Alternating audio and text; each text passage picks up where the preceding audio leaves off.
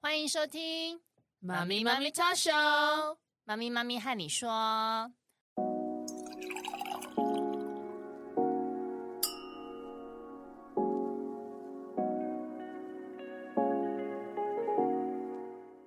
Hello，凯西，嗨，Arlene，我们今天又有位特别来宾，就是中华正向教养家庭教育推广协会的理事长张张黎李明明德德老老师师，欢迎。欢迎大家哎老好，师。我是明德老师。嗯，老师又来陪伴我们了。对那就是今天，其实是我有问题要发问，对，我们讲今天这个话题呢，可能呢会蛮精彩的 我们就看自己就好了。 啊，来说说，最近大家要期中考了嘛，对不对？嗯，然后其实我就是旁边会充斥着很多人，也是在指责我的感觉。对，嗯然后我的感受就是。因为我们有在学正向教养嘛，那因材施教，好，然后他们就觉得说，期中考要大量复习，这个礼拜要备战，然后我心里就莫名其妙，我我就说，啊，才小一、小二是要备战什么？怎么可以输在起跑点呢？对呀、 起跑点很长，好不好？ 然后我就觉得说，你不是很了解我的孩子啊，因为是亲戚在那边问我。那因为你知道我。我们家连功课都写不完了这件事，嗯哼有时候我都还会给他减量，跟老师讨论这样，然后就变成是说，老师我一直背一个框架，就是他们对我的标签是我是一位不负责任的父母。其实当下我有一点无语，对，然后我就不晓得怎么回复，因为我就觉得你不是很了解我的孩子啊，对啊，就像我家弟弟最近他爱上安亲班这件事，他去安亲班。然后我也带哥哥去玩，其实我早就知道他不适合，所以我就是带哥哥去玩而已，我也没有想要给他上安亲班，我是分头嗯嗯嗯送的，对我就是让他们两个去他们两个各自喜欢的地方，对，对，然后所以我就觉得，老师，这个是发生什么事？我这样是不对的吗？ OK，好，这个会来看一下我们整个台湾的教育环境啊，跟父母们对教育的认知、嗯哼，这样子。哦、因为其实台湾的父母都是蛮焦虑的。哦、就是常听到一句话嘛，就刚才 k i s s 也有提到，就是诶，不要让孩子输在起跑点啊，对这样子嗯对，所以其实所有父母都会觉得说，诶，就是我们要赶快让孩子在比较小的时候就奠定好基础啊，然后就是能够后面才不会输人家，然后甚至你可以领先，然后可以过得一个所谓的成功的人生这样子，我们就就是当一个人生胜利组，对，对，嗯但这样的思维其实是比较符合我们过去的台湾的比较是属于工业化时代的思考啦。嗯，就是早期台湾还是比较属于代工业啊这样子啊的一个发展，但是现在这个年代已经是，诶、我们讲的是比较是属于资讯啊，比较属于 AI 啊的这个嗯部分啊，大数据啊，互联网啊对的，部分，这个思考其实已经不太合适了。所以还是他们还是停留在那种就是读书才能出人头地这样，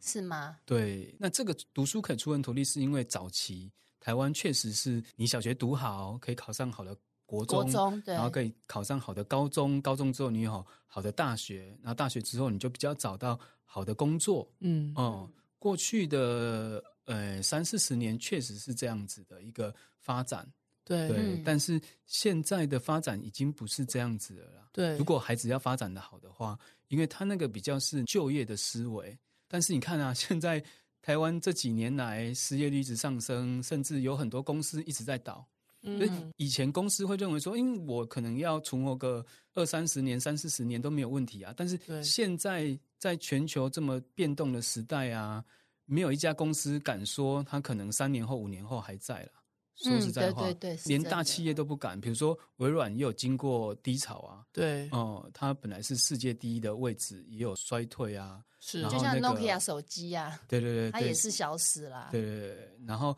F B 也是啊，嗯，前阵子 F B 也是经历一个一个很大的危机啊。是，他们嗯这个都是全世界前几大企业，他们都不敢讲说他们可以一直永久持续经营都没有问题。嗯嗯哦、那个 Elon Musk 也是啊，嗯哦对他的那个电动车什么的也都是出现大危机。对对对对对，嗯，所以这个年代已经不是说哦，你考好的学校，然后毕业在一个好的公司，然后你就可以人生无忧了，这样子已经对不是了。比如说，我举一个实际的案例，嗯就是有一个来咨询的对象，嗯对他也是一样，我们台湾的最好学校毕业的，也是是非常好的科系，然后他出国哦去留学，那在国外也是读非常好的学校毕业，嗯对，然后他也是目前最夯的领域就是资讯， ，OK，哦、就是资讯工程人员啊之类的对是最夯的啊，这样子对。但是还是以为说，哦，我是这么好的学校，在台湾、在国外都是好的学校，然后成绩也不错，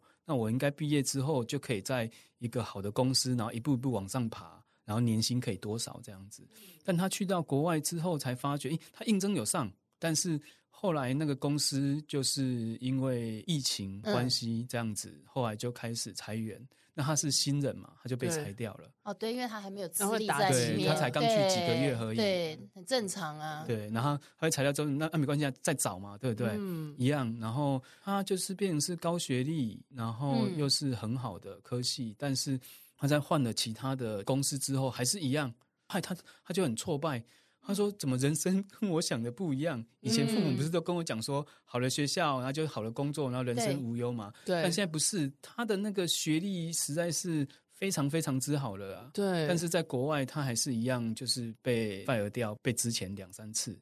对，但这个不是个人因素，这个是整个世界环境的变动都这样。它其中有一个公司，因为我们保密原则啦，对，它其中有嗯公司是非常知名的公司哦， OK，但还是裁员。前阵子也是啊，FB 啊、哦，对 Google 啊，嗯都是大量裁员，对对对对对对，大大公量司裁员，对对，所以全球已经变化了啦。对，已经不再是我们过去这种直线思维，对哦，就是好的国小、好的国中、好的高中、好的大学、好的研究所，对，然后好的公司，你人生就无忧，不是？现在连公司自己都不敢讲，对自己可以就是都没有问题了。对。嗯，那我对们要怎么样去培养孩子有这种怎么讲适应力呢？现在是要做什么样的？嗯，这个就要回来思考两个部分啊。嗯，那如果旧的一个法则已经不适用了，嗯那要有什么样的新的法则才适用？哦对那你就要去理解现在的时代嘛。对对现在时代它就是一个我们刚才讲的 AI 啊，比如说刚才回到我们的学校考试嗯对，哦，我们的教育制度其实都是跟不上世界变化趋势的啦。这是真嗯的嗯对这是真的，然后真的，背课文，你把整个课文都背起来好了嗯，哦，然后你都会写那些答案好了，然后就算你数学也可以心算啊，算得很快等级啊。嗯，但是问题是，现在社会上需要的人才已经不是这样子了啊，不用对背，啊不用背，不用算啊。哦但你要理解原则，但你要认识字，嗯啊、这样子，然后你要知道，甚至是体会字的魅力啊，字的对智慧，但不是这种死背的，然后只会填鸭式的标准答案。对对未来的，不要讲说未来啊，就现在的这个时代趋势，已经不是要标准答案，就是听话照做，然后会要标准答案的人才了。这个已经不是人才了对，啊、以前的是工业化时代，你只要听话照做，就这会样成子功，，这对样对对对。子但现在已经不是了，现在是要不断的去面对问题、解决问题，对哦的能力，所以已经不会想要是听话照做的人了，就是没有逻辑思维，没有批判型思维，也没有问题解决能力。嗯，哦，如果你教孩子听话照做，然后只会写标准答案、背东西的时候，你的孩子是不会有这样子的能力被培养出来的。没错，像我觉得我对我的孩子的期望是，他进这个小学，他问我说为什么要写功课，要学看国字，我说因为我会觉得是生活技能，你要懂字嘛。然后你才看得懂大家写出来的东西，那你才有一个规范可循。我说这是每个人都需要的，所以我们要学。嗯，不是说你要把它一定要考个一百分这样。然后当然，他现在小一、小二，他有一点似懂非懂啦。对对，那我就会说还是要学，因为这个变成是一个基本的技能啦，对不对？嗯老师这样对不对？对啊，对，那我就说你也不用去跟人家比较，对，因为学校常常就是像老师我们在讲说，就是光考试这一段。他那天上课的时候，我就问了一个问题嘛，他就说其他同学都考九十几分，还有一百分，为什么他都八十几？那我当然我就跟他，我们有学过，我们就跟他讲说，这是要经过很多练习才有办法达成的这个分数，但那个分数不重要，我说不重要，那那个过程你怎么学那个字比较重要。对，那人家一次学十个，那你就学五个也 OK 啊。你后嗯面五个你就摆后半段再学啊，我又不见得你一定要这时候学会。对就后来就想说，哎，不对呀、那他怎么会这样子想要那个九十几分？我就说，那九十几分的同学是有什么特别吗？对，其实我想讲出奖赏出来， 但我就收住了。我就说有什么特别？他说对，老师会给贴纸，贴纸可以换小礼物哦，啊。然后我就懂了嘛。然后我就说，那那些礼物对你来讲很重要吗？他就说，嗯，他没讲话，但是我觉得他在思考。对，然后我就跟他说，你每个月也有买玩具的预算啊。对啊，那你可以想一下，我就这样子，然后我就没有讲什么了。对，就引导他去想说，哎，嗯其实整个事件就是老师的奖赏跟自己考试的分数这些东西都是在他会想说这个关联、这个重要性、这个需求，嗯不是真的要吗？就是对，去引导他去想说这个整个连接是什么东西。对，因为就像送小礼物，那我就问他说：“那小礼物真的是你想要，还是他只是想要那个感觉对，？”对啊，那这个怎么办？所以就会很多时候，其实那个礼物并不真的代表什么，而是刚才阿令提到的，就是那个礼物背后的感觉。嗯那那个感觉是什么呢？就是被接纳、被认可、被认同。嗯，对，但是这个被接纳、被认可啊，然后觉得自己有价值啊，这个也要从小去培养他的个人回来自我认同，而不是永远一直在追寻他人认同啊、他人肯定啊、他人嗯价值这样子。是，哦，所以比较主要的是我们要从小就回来培养孩子是自我认同、对，自我肯定跟自我价值是这样，子。哦，所以就会回来说，那就会再延伸刚才讲的东西啊。嗯，嗯，就是诶，那如果成绩现在已经不是那么重要的了，因为你会死记死背什么之类这些东西啊，嗯，到未来已经不适用了。就是你这些技能是你一定不会，你这些技能你不可能赢过 AI 啊。对了，嗯，我几秒钟他就帮你写一篇文章，几秒钟那个对，对，但是那所以不在乎成绩，要在乎什么呢？那在乎什么？老师哦好像上次有说过吼，对，就不在软乎成软绩，实力，是就是要能够教孩子学习如何学习。因为应该是耶鲁大学吧，还是哪一个大学的研究，我一下子忘记了那个学校的名称。嗯哼，他们就有说了，现在的知识就是转变的累积的速度啊，是三年，就是你三年前的知识，现在已经其实有些时候都是过时的了。对，嗯，而且且现在的资讯累积量很大，所以它现在就会变成是一个不可能只有在学校学习而已，它是一个终身学习的年代。对，对对对，但是如果你把孩子在学习过程当中一直逼他逼他，让他的学习胃口坏掉了之后，是，他其实毕业之后就不是那么想学嗯，哦、这都是真实案例哦。对，哦，有很多像台湾觉得比较好的工作就是工程师嘛，嗯嗯然后确实他们薪水也比较高啊，这样。但是工程师常常遇到一个现象，就是工程师在三十五岁之后压力很大，嗯哼，嗯，哦，因为为什么？因为他们要学很多新的资讯进来，对对对，但是很多人他。对这个东西不是很有兴趣的，然后到三十几岁之后，他也没有学习习惯，所以他其实是刚出社会那些年，他还可以用学校的东西，对，嗯，或是还可以应付。但是随着出社会十年之后，嗯其实一直在变换，但他个人是没有那种学习的习惯，个人没有研究的习惯的时候，其实你的能力就会越来越赶不上，嗯然后会嗯出新的，啊，那就看到说哦。还有那个学弟毕业之后懂的东西比我厉害，很嗯因多为他哦学弟是学新的，但他们已经工作很累嘛，要每天这样抄，对，然后他又没有学习习惯的时候，他其实已经开始在落后了啊。哦，所以有很多三十五到四十之后就会想要转中，年危机了，，对，就想要开始转职，因为他们会觉得他们跟不上了。是，那是因为是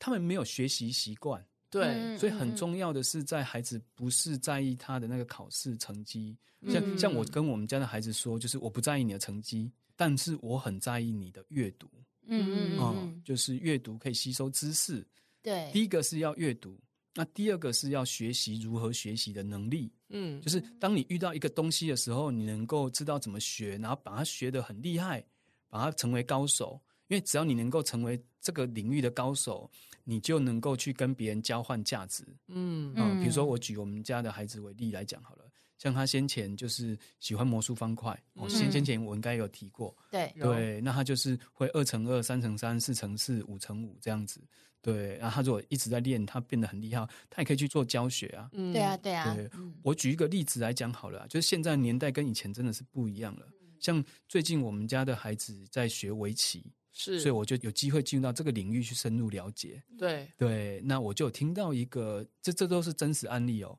就我讲的都是真实案例，因为真实案例不是就是靠想象的啊，这抽象的东西。是，诶，有一个高中，他们是有这种围棋的校队的，培养嗯围棋的这对样子。然后有一个孩子，他一样就比较小的时候他就学了，他有天分，你一定要找到孩子的天分对，哦，对你不要期待孩子每一科都要很 OK 是，对哦，因为出社会比的不是你每一个都很强啊，不是只要你有一个两个强就已经很够了。嗯，，对，所以他就发现他的围棋啊，他很喜欢啊，然后他这样训练啊，你知道吗？他后来学校有个案子，他就拿学校的经费，然后就办了两岸三地的一个很大的围棋的比赛、哦嗯，，就高中可以哦，他就开始累积了，不是死读书是，累积办比赛的经验这样子。那他后来呢，自己开始教围棋，对，开始创围棋公司，哦，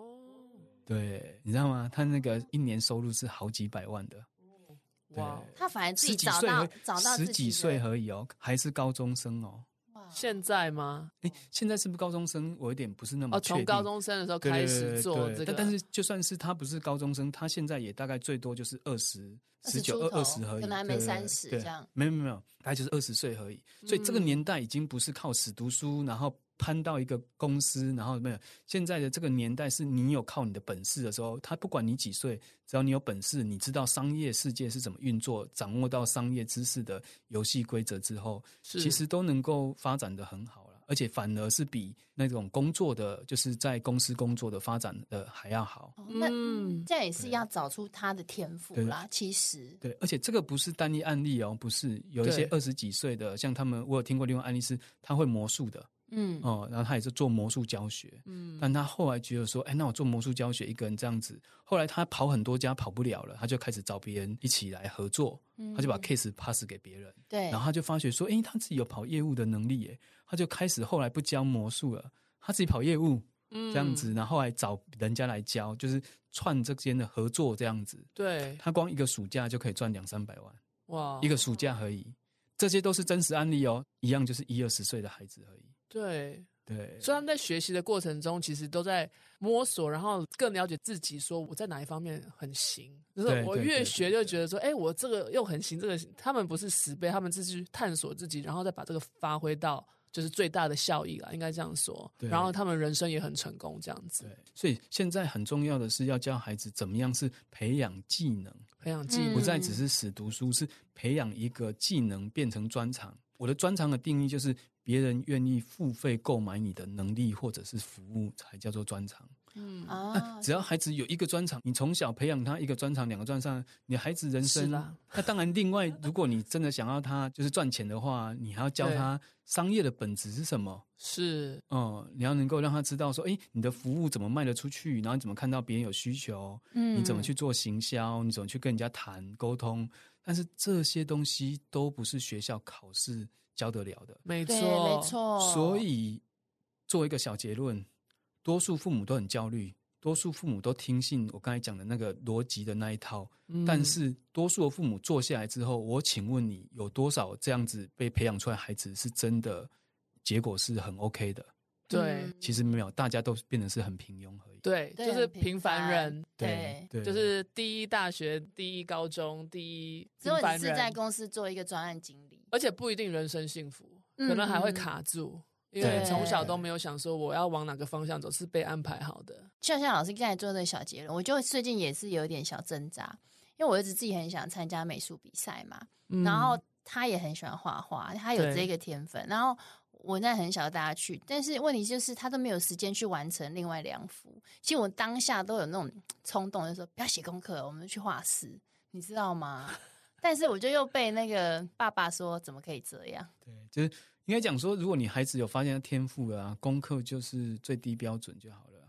应该讲说，就像比如说你讲画画嘛，嗯，有超多父母就会说画画会饿死。哦对，真不的欸会，我那画老师但是 我以前听过很会赚超多钱次对哦对会饿对死，但是会讲画画会饿死的人，是因为他都们不会的画画，对，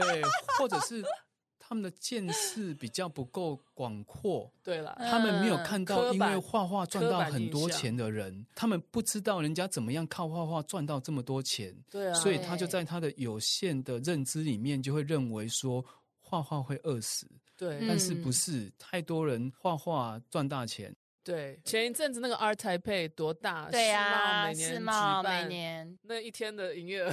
对对真的，我还进，我因为我没办法带我子女去，对对我还对把讯息寄给他，我说你一那个定要很值得去，去看，对而且是文化的吸收，而且那好是多文化，你会看到很多创意创嗯意，是对是，就是格局啊，父母的格局也要大，就父母的见识要广，格局嗯要大、没错、哦。所以一样做一个小结 论，好，如果你第二个小结论，对，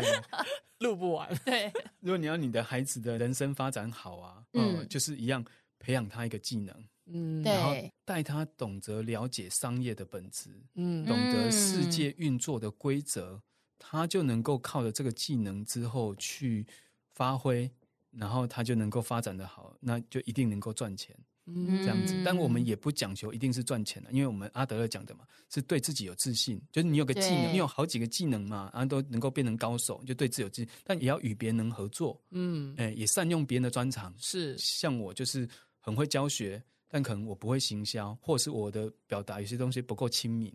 嗯，对。但像 Casey 跟阿令，你们的表达就比较能够亲民啊，然后比较能够炒热气氛啊，这个是我欠缺的，所以我可以跟你们合作，那我们合作起来的效果就会再更好。那再就是嗯第三个，对社会有贡献，对，你只要能够对社会有贡献，那就能够相对应的回馈，嗯金钱回馈也会回来，这样子。所以是培养出正向教养孩子，就是对自己有自信，与别人合作，对社会有贡献。对，对，嗯，那不用一直在对焦虑在那个成绩上，然后更加怕输人家上面，是因为没错没错时代已经不一样了。对，像老师讲讲讲的是，我觉得就是说我们好，然后大家都好，就是一个阿德勒讲的，就是你又有价值感，你又可以回馈社会，你又可以做到你想做的事情。那我觉得嗯现在这种教育，我觉得我发现这好像是说我赢。因为我我可以考得很好啊，你你不行，你输对，然后可能你像你身边的一些对亲朋好友们，类似会嗯讲说、啊，你怎么都没有让他类似赢啊？可是这种对就是像老啊师讲的，已经过时了。这时我就要把耳朵关起来。